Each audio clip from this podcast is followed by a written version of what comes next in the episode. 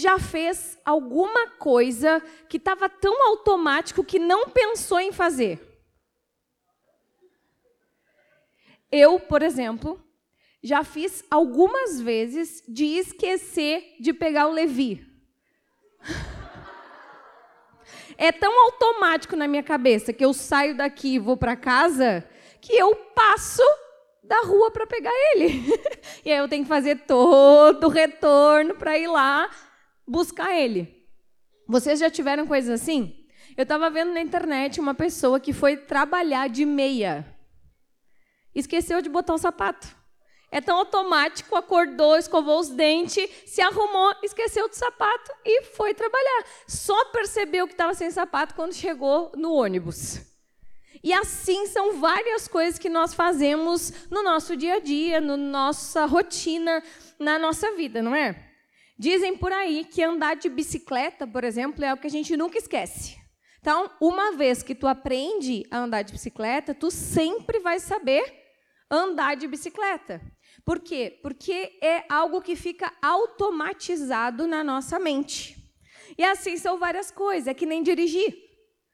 Quando a gente realmente aprende a dirigir, isso se torna automático. A gente não pensa mais para fazer a marcha. A gente simplesmente faz. E a gente consegue dirigir e pensar na morte da bezerra tranquilamente, não é mesmo? Porque aquilo ali já está tão automático para nós que nós simplesmente fazemos. Então, assim são muitas coisas na nossa vida. Diz assim comigo: eu não penso no movimento da minha língua enquanto eu falo. Já tinham pensado nisso antes? Enquanto a gente fala, a nossa língua se movimenta. Mas nós não pensamos nisso, porque é algo completamente automatizado.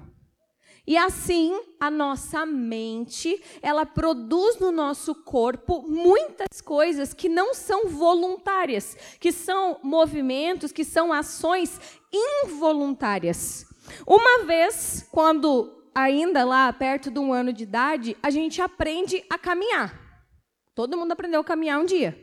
Mas agora a gente não precisa pensar, não, agora eu tenho que botar um pé na frente do outro e eu tenho que tirar o meu pé de trás e colocar na frente, porque isso já está aprendido, já está automatizado, eu já sei fazer.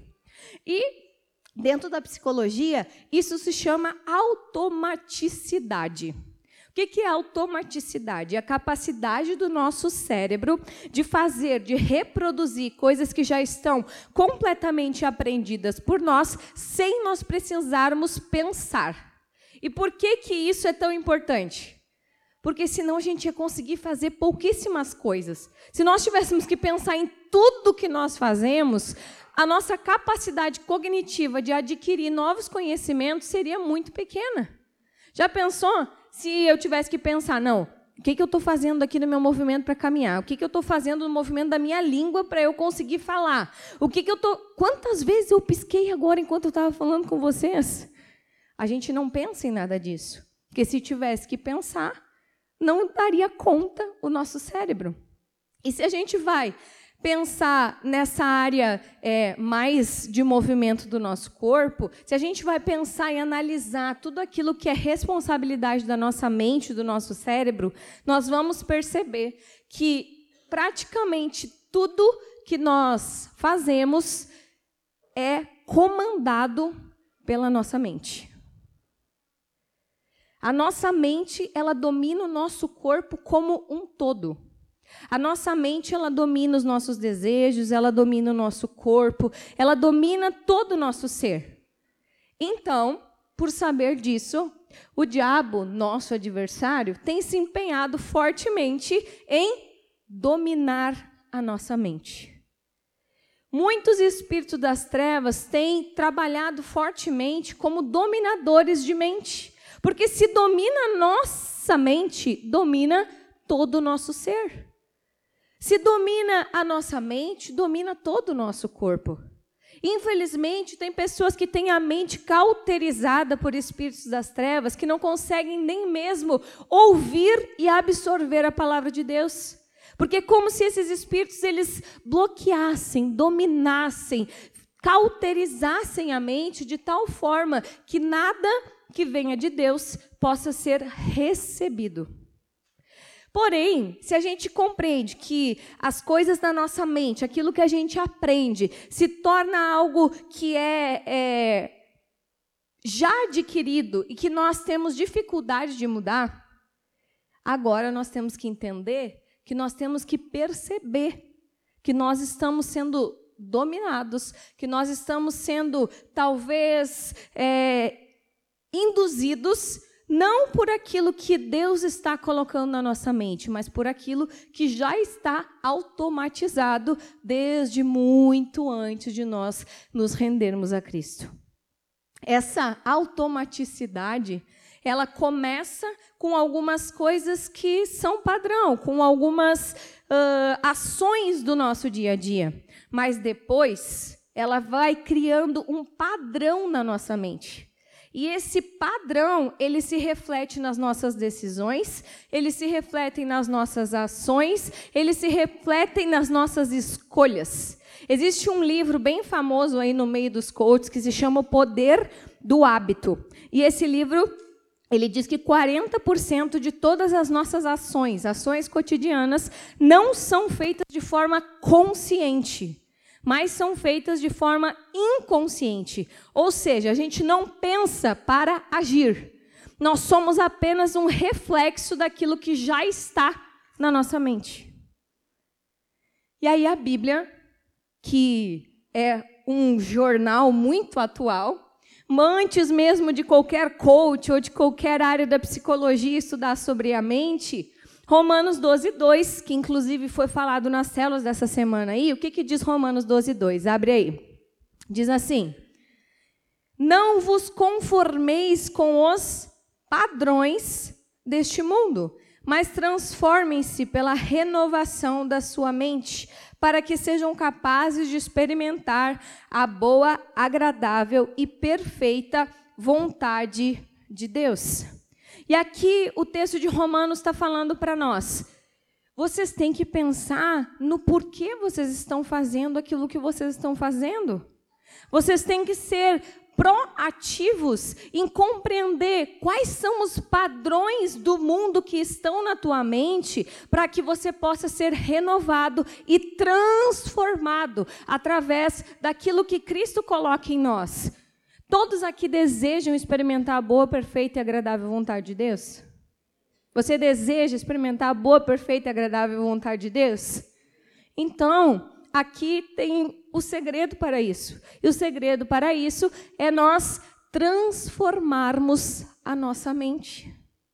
Por vezes nós não estamos experimentando a boa, perfeita vontade de Deus, porque nós estamos com a nossa mente exatamente como nós tínhamos antes de nos voltarmos para Jesus.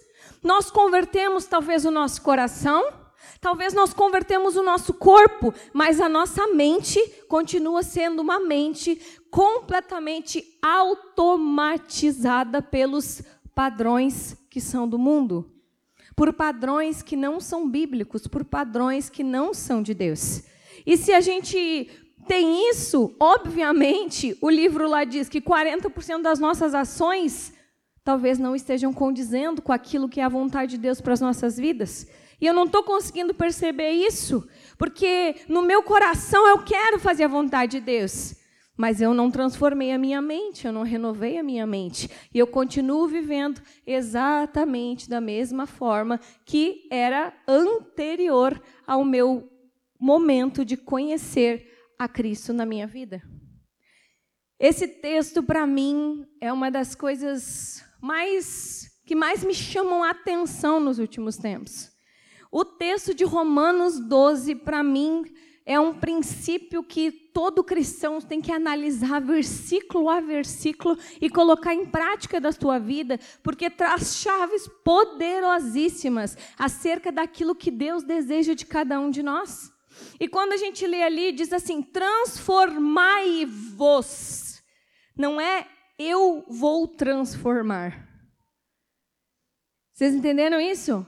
Não é assim, não. Senhor, simplesmente vem e transforma minha mente. Claro, nós precisamos do poder de Deus. Mas o texto está dizendo: transformai-vos, ou seja, sejam ativos nisso. Sejam alguém que vai analisar e vai conseguir perceber, vai conseguir uh, estar atentos àquilo que não vem de Deus na tua mente. Tem muitas pessoas que por anos vêm à igreja, continuam servindo a Deus no seu coração, mas não estão desfrutando daquilo que é a boa, perfeita e agradável vontade de Deus, porque não conseguem perceber que tem que fazer a sua parte em ser transformados na sua mente. Tem muitos fatores que nos limitam de conhecer a boa, perfeita e vontade de Deus. Esses fatores, que a psicologia chama de fatores limitadores, eles vão nos limitar, vão fazer que a gente pense conforme aquilo que a nossa vida nos disse, conforme aquilo que os nossos pais nos disseram, conforme aqueles traumas que aconteceram no nosso passado, conforme aquelas palavras doloridas que nos disseram lá na nossa infância e que isso limitou agora a nossa mente. E a gente passa a crer nessas coisas que foram nos ditas e não conseguimos perceber que a nossa mente não está com clareza daquilo que é a vontade de Deus para as nossas vidas. A mente de Cristo é uma mente que sabe exatamente aquilo que Deus nos criou para ser e aquela identidade que Ele nos deu. E às vezes a gente olha para os cristãos e os cristãos têm uma mente de escassez. A gente olha para os cristãos e os cristãos têm uma mente de dúvida. A gente olha para os cristãos e os cristãos têm uma mente de pobreza. As, os cristãos têm uma mente de derrota, têm uma mente de fracasso, têm uma mente de vitimismo. Por quê? Porque ainda não renovaram a sua mente, porque continuam tendo aqueles fatores, aqueles fatores limitadores, sabotadores que foram lá do teu passado junto contigo e que têm dominado a tua mente. E a pergunta que eu tenho hoje para fazer é: quem tem dominado a tua mente? Será que nós estamos atentos o porquê nós fazemos todas as coisas que nós fazemos? Eu sei que a maioria de vocês não pensa em escovar os dentes pela manhã. Vocês pensam? A gente acorda de manhã e já pensa assim: vamos lá, pega a escova. Não dá para chegar um belo dia e dizer assim: hoje me revoltei. Eu não quero mais escovar o dente, eu não quero mais tomar banho, eu não quero mais botar o calçado para trabalhar, eu vou ir de pijama para o trabalho. Dá para fazer isso? Dá tu quiser ser demitido, possivelmente isso vai ser uma consequência. Mas por que, que nós fazemos todos os dias a mesma coisa da mesma forma? Por que, que nós temos que escovar os dentes para sair de casa? Por que, que nós temos que nos vestir para ir trabalhar? Tudo que a gente faz tem um porquê. Mas às vezes nós não estamos percebendo que o porquê dentro da nossa casa tem sido um inferno de briga que o motivo vem de uma mente que está dominada por coisas das trevas e não uma mente que tem sido dominada pelo poder de Cristo. Vocês entendem isso?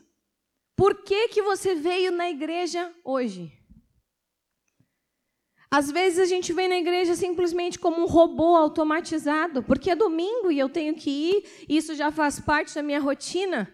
Mas eu venho no culto simplesmente por é mais um domingo porque isso já se tornou algo automatizado na minha vida.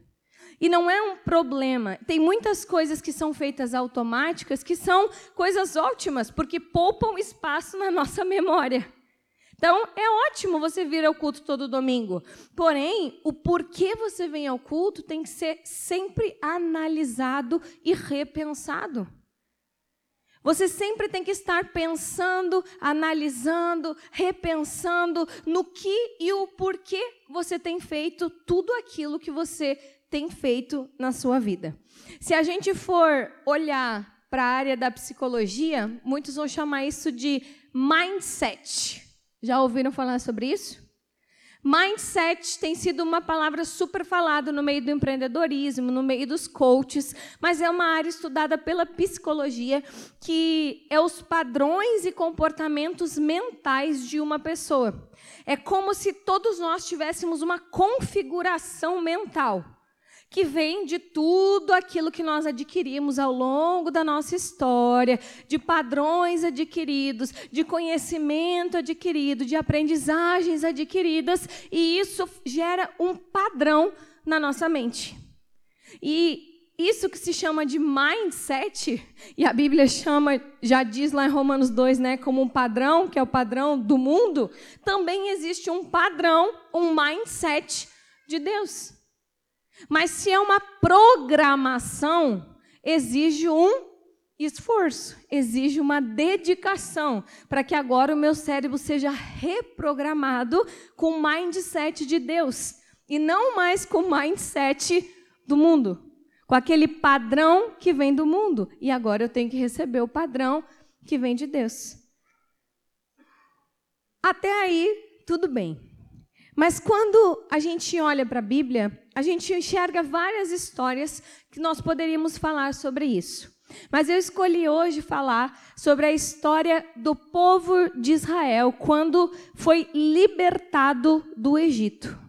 Então, durante 400 anos, o povo de Israel ele foi escravizado no Egito, até que Deus levantou um homem chamado, sabe quem é o nome do cara? Moisés, que foi aquele que foi o precursor de causar liberdade a esse povo. Então, abre a tua Bíblia aí no livro de Salmos, Salmos 105, e nós vamos ler do versículo 37 até o versículo 43. Ah, o livro de Êxodo, Números, Deuteronômio conta bastante sobre essa história do tempo que o povo ficou. Uh, escravizado dentro do Egito e também do momento onde eles saíram do Egito e foram parar no deserto. Mas esse texto aqui de Salmos é alguém que estava de fora analisando e conta brevemente a história. Depois eu vou conjecturar um pouquinho com vocês e contar um pouquinho dessa história toda que durou muito tempo. Só no deserto foram 40 anos que o povo ficou, mas Deus se revelou de diversas formas para esse povo e nós temos algumas coisas para aprender sobre mentalidade com aquilo que eles passaram, com aquilo que eles viveram durante esse período que eles estiveram saindo do lugar de escravidão onde eles estavam. Então, Salmos 105, do 37 até o 43. Quem não sabe de Salmo, mira o meio da Bíblia aí e vai que é bem no meio da Bíblia. E diz assim: ele tirou de lá Israel, que saiu cheio de prata e ouro. Não havia em suas tribos quem fraquejasse. Os egípcios alegraram-se quando eles saíram, pois estavam com verdadeiro pavor dos israelitas. Ele estendeu uma nuvem para lhes dar sombra e fogo para iluminar a noite. Pediram e ele enviou codornizes e saciou os com pão do céu. Ele fendeu a rocha e jorrou a água que escorreu como um rio pelo deserto. Pois ele se lembrou da santa promessa que fizera ao seu servo Abraão. Fez o seu povo sair cheio de júbilo e os seus escolhidos com cânticos alegres. Deu-lhes as terras das nações e lhes tomaram posse do fruto do trabalho de outros povos. Vamos ler até aí. Isso é só um resumo daquilo que foi a história de libertação do povo de Israel que vivia escravizado no Egito. Para aqueles que não conhecem a história, durante 400 anos esse povo ficou num lugar onde não era sua terra e eram escravos de um país, de um lugar onde não era deles. Então, durante 400 anos, eles foram ali doutrinados, eles foram ali. É, foram colocados de uma forma que não era o lugar, que não era a forma como eles deviam pensar, mas eles foram submetidos às leis e ordens e diretrizes daquele povo egípcio. E depois o Senhor levantou a Moisés. Moisés recebeu ordens de Deus muito claras daquilo que ele devia fazer para causar liberdade ao povo. Então, o Senhor fez endurecer o coração de Faraó. O Senhor fez muitos milagres, enviou as pragas para dentro do Egito, para que o povo conseguisse entender que ele era Deus sobre aquele povo de Israel e que era ele que estava fazendo aquelas coisas para que o Faraó liberasse o povo para sair em paz do Egito. Depois de não ter mais muito o que fazer, então liberados, o povo saiu do Egito. Porém, Faraó mandou exércitos atrás deles. E o povo experimentou mais milagres. Quando saiu do Egito, Moisés conduzindo o povo, chegaram diante do Mar Vermelho. E aí o que aconteceu diante do Mar Vermelho? O mar se abriu. Com o apontar do cajado de Moisés, o mar se abriu e o povo viu um milagrão. Passou ileso no meio do mar. E depois, quando foi para o deserto, o povo viu muitos milagres do Senhor. Então, se eles tiveram fome, o Senhor mandou maná, mandou cordornizes para que eles se alimentassem. Quando eles tiveram sede, o Senhor fez da rocha brotar água para que eles bebessem. Como o deserto era é, calor de dia, frio de noite, e para que eles pudessem estar constantemente se movimentando durante o dia, o Senhor colocava uma nuvem sobre eles para os proteger do sol, e à noite uma coluna de fogo para aquecer e para gerar luz para que eles pudessem continuar caminhando. Porém, Deus deu uma promessa para esse povo. A promessa de herdar, de entrar na terra prometida. E historiadores dizem que a travessia pelo deserto duraria em torno de 40 dias apenas. Mas quantos anos eles ficaram no deserto? 40 anos. Uma travessia que duraria 40 dias durou 40 anos. E eu Teriam muitos motivos. O povo foi desobediente, o povo reclamou, o povo se irou contra o Senhor, o Senhor se irou contra o povo. É, Moisés orava pedindo: Senhor, não faz mal para o povo. E o Senhor atendia. E assim durou 40 anos essa travessia. Mas eu ouso dizer que se essa travessia tivesse durado apenas 40 dias, quando o povo chegasse na terra prometida, eles iam criar um novo Egito. Porque o que a gente percebe ao longo de toda essa caminhada do povo é que eles saíram do Egito, mas o Egito não saiu deles.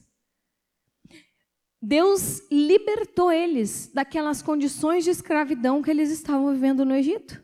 Mas eles continuaram com a mentalidade escravizada eles continuaram pensando exatamente com aquela forma que eles tinham sido educados, que eles tinham sido ensinados lá no Egito. E a gente vê que ao longo de toda a travessia, eles sempre queriam comparar, eles sempre queriam olhar para trás, eles sempre queriam ver se não era melhor eles voltarem para o Egito. Porque a liberdade não alcançou a mente deles. A liberdade alcançou talvez o corpo, mas a mente continuou cauterizada. A mente continuou automatizada nos padrões antigos. E aí a gente lê no livro de Atos que diz que o Egito não tinha saído do coração deles. Às vezes nós estamos vivendo exatamente como o povo de Israel. Nós sabemos que Cristo já nos libertou. Nós sabemos tudo aquilo que ele fez por nós. Nós sabemos que agora nós temos uma nova vida em Cristo, mas a nossa mente ainda não está liberta. A nossa mente continua sendo influenciada por aqueles padrões de antes de nós nos rendermos a Cristo. E hoje eu quero falar com vocês sobre algumas coisas que nós percebemos sobre a mente daqueles que saíram do Egito. A mente deles, primeiramente, ela é, eles tinham uma mentalidade de comparação. Eles comparavam o lugar onde eles estavam hoje com o lugar da onde Deus tinha tirado eles. Abra a tua Bíblia aí no livro de Números, capítulo 11, versículo 5. Números 11, 5. Projeta aí para mim, para a gente ler também. E a gente vê no livro de Números e no livro de Êxodo várias vezes que o povo questionaram a Moisés e a Arão sobre que era melhor eles voltarem para o Egito ou fizeram um momento de comparação com aquilo que eles tinham lá no Egito. E pensa só comigo, que eles tinham atravessado o Mar Vermelho. Eles tinham visto o povo do Egito morrer com todas as pragas que o Senhor tinha mandado para aquele povo, para que eles pudessem sair de lá ilesos. Eles já tinham visto todos os milagres que Deus estava fazendo para que eles pudessem sair do lugar onde eles estavam. Mas eles sempre comparavam se não era melhor ser escravo lá no Egito do que estar aonde eles estavam. E Números 11, 5 diz assim: Nós nos lembramos dos peixes que comíamos de graça no Egito, e também dos pepinos, das melancias, dos alhos porós, das cebolas e dos alhos. Vocês estão entendendo? Eles tinham saudade do alho poró do Egito. Deus fazia todos os dias cair maná do céu Deus fazia todos os dias eles terem carne para comer, para se alimentarem, e eles estavam com saudade das cebolas, dos alhos porós, dos peixes que eles comiam, mas eles não se lembravam que quando eles comiam esses peixes e essas cebolas e esse alho, eles eram escravos. Mas a mente não tinha sido transformada. E eles olhavam para trás não entendendo que agora eu já não estou mais lá, mas sim com saudade daquilo que eu deixei para trás. E hoje, no meio dos cristãos, tem muitos cristãos que ainda pensam em retroceder, em olhar para trás, Olha, mas tá bom, Jesus ele me salvou, eu entendi tudo aquilo que ele fez por mim, a obra da cruz. Eu entendo que eu preciso estar obede obedecendo a palavra de Deus. Mas quando eu era do mundo, ah, minha cervejinha, era tão bom a tonturinha. Entendeu? Tá com saudade dos alho poró. Tá olhando para trás e dizendo assim: o que Deus está me dando aqui, tá bom, mas assim, lá atrás também tinha tanta coisa boa. Eu vivi uma vida escravizada pelo pecado. Eu vivi uma vida que eu não conseguia é, ser feliz, mas pelo menos, pelo menos eu podia fazer isso ou podia fazer aquilo. Entendeu? A mente continua sendo uma mente que está olhando para trás. É a mente da comparação. O lugar de onde Deus nos tira é para que nós venhamos olhar para frente, olhar para cima, que é para lá que nós temos que caminhar. Todo retrocesso, isso não provém de Deus. Se nós temos saudade daquilo que nós vivemos quando nós estávamos longe do Senhor, isso é algo que está errado na nossa mente. Eu preciso dizer, Senhor, eu não aceito isso na minha mente, transforma minha mente. Eu quero viver o teu hoje, eu quero viver aquilo que tu tem para mim neste tempo, nesse momento. Você não pode viver uma vida de saudade, você tem que viver uma vida de transformação. Eu acho bem engraçado quando as pessoas encaram como elogio algumas coisas como assim. É, Faz 10 anos que a pessoa não te vê. Aí a pessoa chega para ti e diz: Olha, Fulano, continua sempre igual. Eu disse: Ai, muito obrigada. Gente, continuar sempre igual. a menos que seja da tua beleza, aparência e falta de rugas, não é uma coisa boa. Aquela pessoa que passa 10 anos e não evolui, não cresce, não vive nada novo, continua na sua mesmice, é porque tem uma mente medíocre que se acostumou a viver isso aqui. Nunca cresce, nunca evolui. Isso se chama zona de conforto. Você não está sendo transformado, renovado pela palavra de Deus. E dificilmente, se você não está sendo transformado, se não há crescimento, como que você vai viver a boa, perfeita e agradável vontade do Senhor? Para viver a boa, perfeita vontade do Senhor, nós precisamos sermos transformados e renovados. E essa renovação, essa transformação, não é somente no ato da nossa conversão, mas é uma constante na nossa vida. É, tem que ser uma constância a transformação. Eu fico muito feliz quando pessoas que não me veem há algum tempo olham para mim e dizem assim: Como tu mudou? De, ah, muito obrigada. É Cristo que está me amassando para mudar, entendeu? Mas é algo que testemunha da transformação de Deus na minha vida. É algo que testemunha que eu não estou estagnada, com a minha mente cauterizada com aqueles padrões antigos, mas que eu estou sempre disposta, com meu coração e a minha mente disponíveis, para que o Senhor me leve a novos patamares. Nós temos que lançar fora a nossa mente de comparação. A nossa vida com Deus é muito melhor do que qualquer dia da nossa vida sem Ele. Se nós temos saudade daquilo que nós vivemos longe de Cristo, converte a tua mente. Ora por ela e não aceite isso na tua vida. O segundo padrão de mentalidade que nós vemos nesse povo é a mentalidade de consumo. E diversas vezes, quando eles precisavam de qualquer coisa, eles chegavam para Moisés e diziam: Nós precisamos disso. E aí Moisés orava e o Senhor mandava para eles. E Êxodo 17, 2 e 3. Vamos ler aí Êxodo 17, versículos 2 e 3. É um momento que o povo está precisando de, de algo. Então eles sempre se moviam, eles estavam em constante movimento, né? Eles literalmente ficavam dando volta no deserto. Então eles caminhavam, caminhavam, caminhavam e parecia que estavam sempre no mesmo lugar. E aí chegaram a um lugar que não tinha uma fonte potável de água.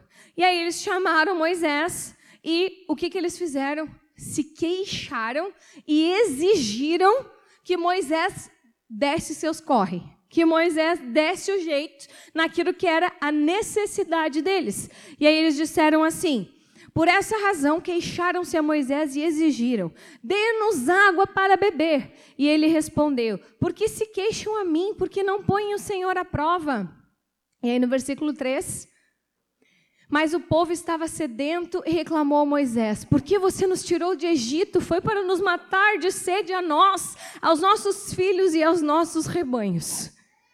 Deus mandava maná, Deus aquecia, Deus iluminava, Deus protegia eles do sol, mas eles ainda queriam voltar para o Egito e eles agora acusaram Moisés de ser Moisés que tirou eles do Egito e não por vontade própria.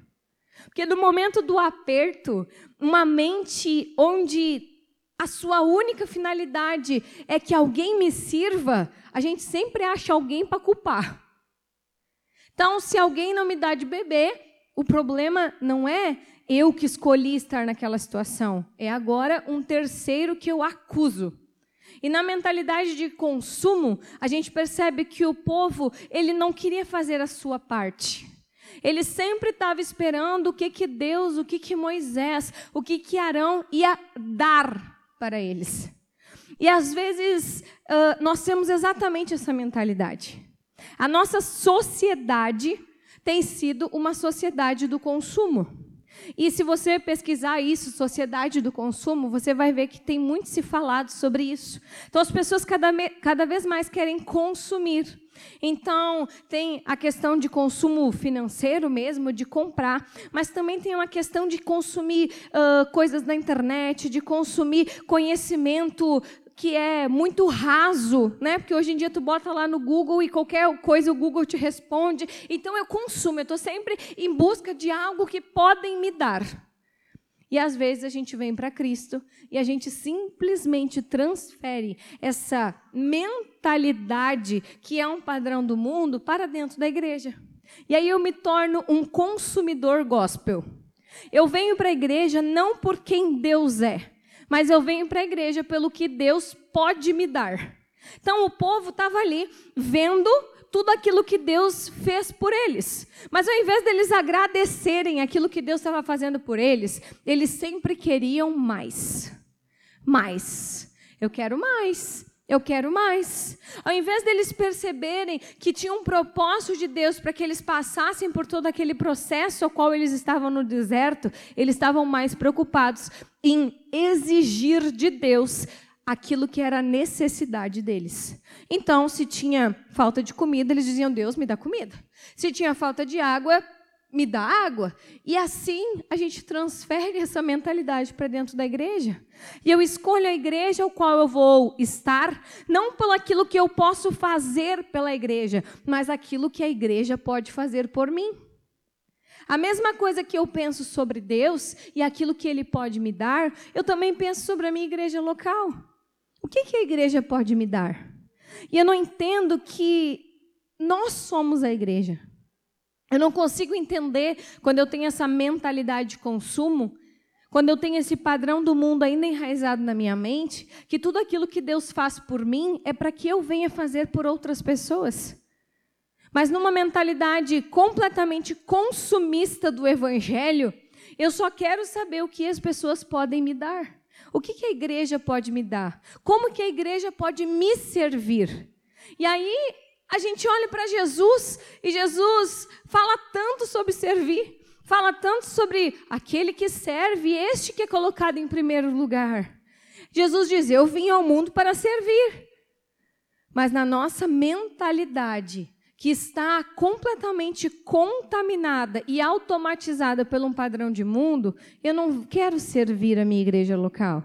Eu quero que a igreja me sirva. Se não tem um lugar para mim estacionar, eu não venho mais nessa igreja, porque olha só, se não tem uma cadeira boa para eu sentar, eu não venho mais nessa igreja, eu vou procurar outra. E assim tem sido em muitos lugares e muitos cristãos, porque não têm entendido que a mente de Deus não é uma mente de consumo. A mente que Deus coloca em nós é uma mente de servos.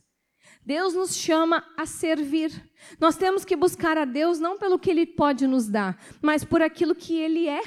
E muita gente tem chegado até Deus e dito: Deus, eu preciso de um emprego. E com a minha mente do consumo, quando Deus me dá um emprego, o que, que eu faço? Eu não preciso mais de Deus. E aí eu viro as minhas costas e sigo a minha vida exatamente como antes.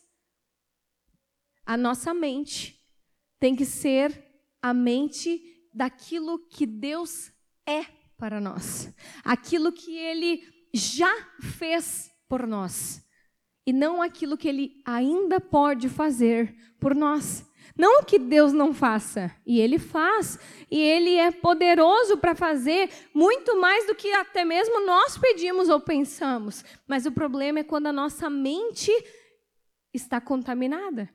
Quando a nossa mente está diretamente ligada a um padrão que não vem de Deus.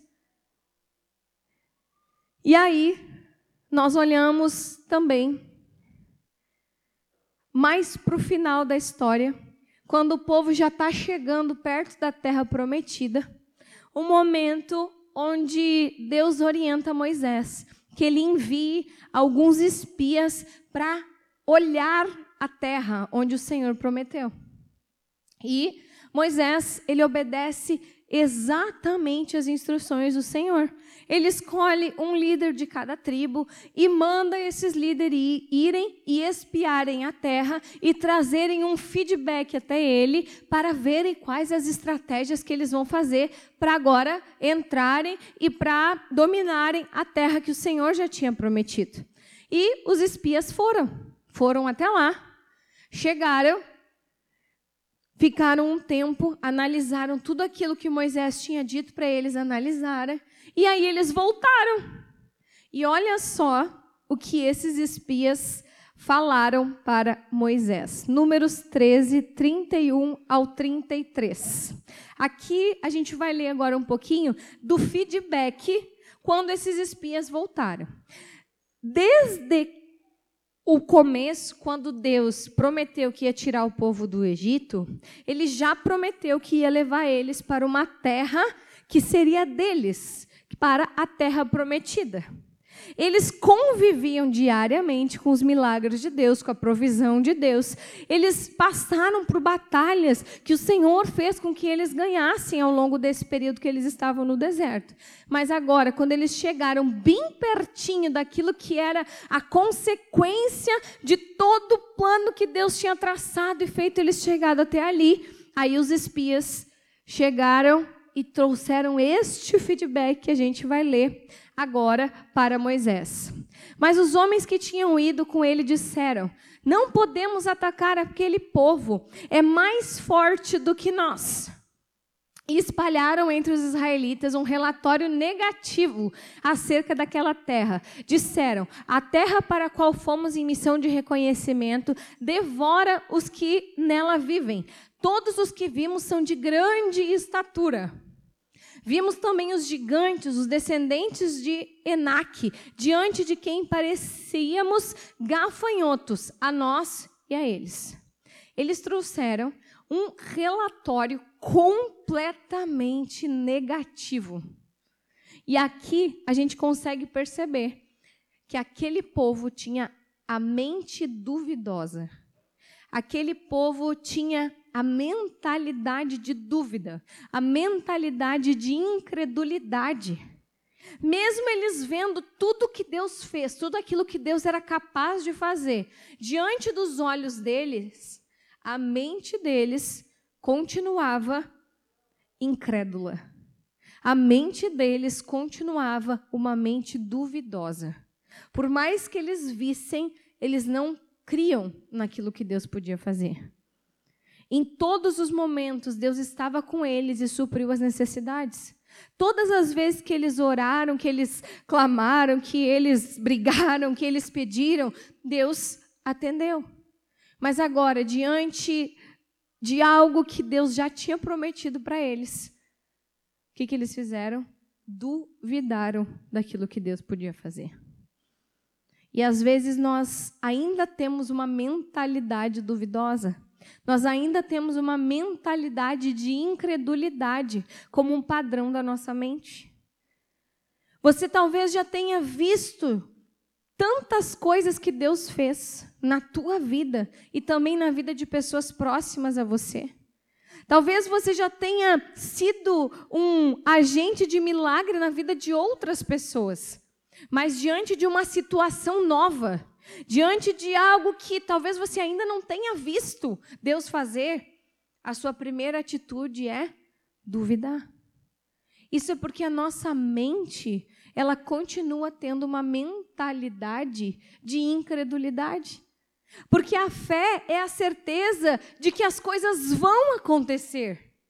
Quando nós temos uma mente que tem fé, uma mente que não tem incredulidade, nós não temos dúvida diante de qualquer circunstância que o nosso Deus pode fazer.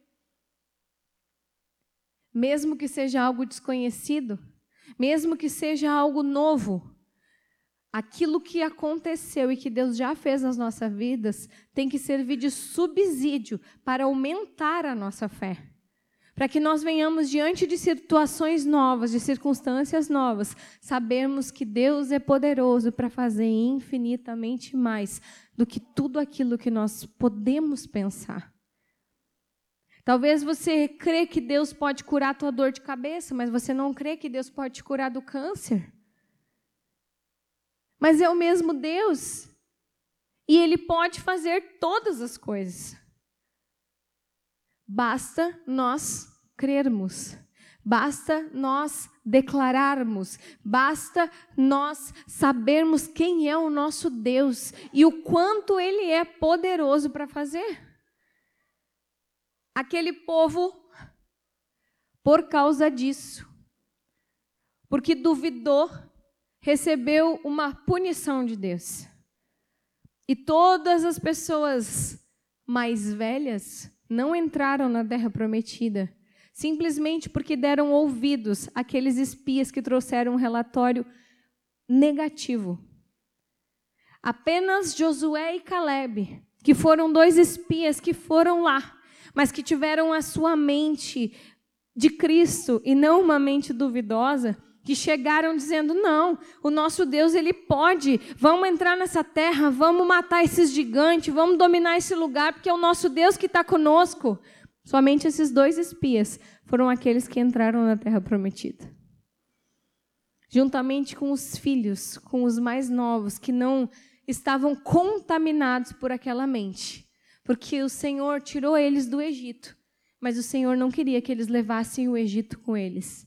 O Senhor queria transformar a mente deles para agora eles viverem um novo tempo, construírem algo novo, construírem um lugar novo para se viver, que era a terra que o Senhor prometeu a cada um deles.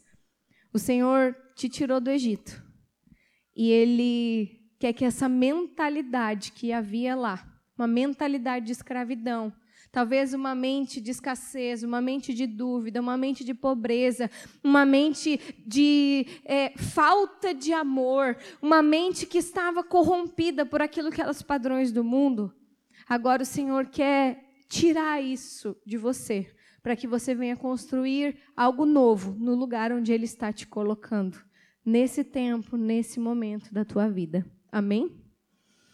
E aí eu quero concluir com uma teoria, né? Como eu falei para vocês, teoria da psicologia da questão do mindset, que eles falam sobre dois tipos de pessoas: as pessoas que têm a mente fixa, aqueles mindset fixo, que são aquelas pessoas que se conformam com aquilo que está na sua mente. É aquela pessoa que diz assim: tá bom, eu tirei seis. Mas eu vou tirar sempre seis, porque por mais que eu estude, eu sou uma pessoa que eu sou meio desprovida de inteligência, eu não consigo aprender coisas novas, eu sou limitado mesmo.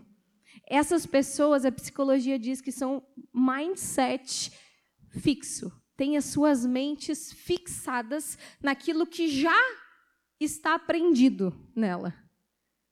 Mas agora existem aqueles que têm a sua mente de crescimento, mindset de crescimento. E essas pessoas têm que ser eu e você. Porque as pessoas que têm a mente de crescimento, elas não se conformam com aqueles padrões que já foram estabelecidos sobre elas. Elas lutam e elas pagam o preço que tiver que ser pago. Elas se esforçam para que a mente delas possam estar em constante crescimento e desenvolvimento. O nosso Deus, ele é um Deus de crescimento. Essa foi a ordem de Deus desde o princípio: crescer e multiplicai. Se nós não estamos constantemente em crescimento, possivelmente a nossa mente está fixa. Não se conforme com aquilo que você tem hoje. Olhe para frente, porque o nosso Deus sempre tem mais. O nosso Deus sempre tem coisas novas para as nossas vidas. Mas todo crescimento exige um esforço. Até mesmo o crescimento do nosso corpo, ele dói. Então, se prepare para aquilo que o Senhor vai fazer na tua vida, mas se esforce para que você possa viver a boa perfeita e agradável vontade do Senhor. Não aceite ser alguém mediano. Não diga jamais que você não é um conquistador, que você tem dificuldade de aprender. Não aceite isso. Não se limite. Mas coloca isso diante do Senhor e permita que ele transforme a tua mente. Permita que ele te leve para os lugares onde ele tem para você e não para aqueles lugares que talvez o diabo tenha dito que é o seu lugar. Satanás tem dito para tantas pessoas: "Não, mas já tá bom como tu tá.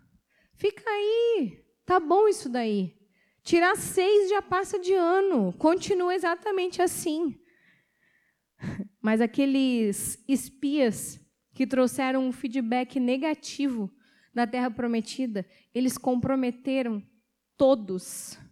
Todo o povo pereceu e não entrou na Terra Prometida, porque eles deram ouvido àquilo que não provinha de Deus. Não permita que aquilo que não provém de Deus seja aquilo que vai dominar a tua mente e que vai dominar toda a tua vida.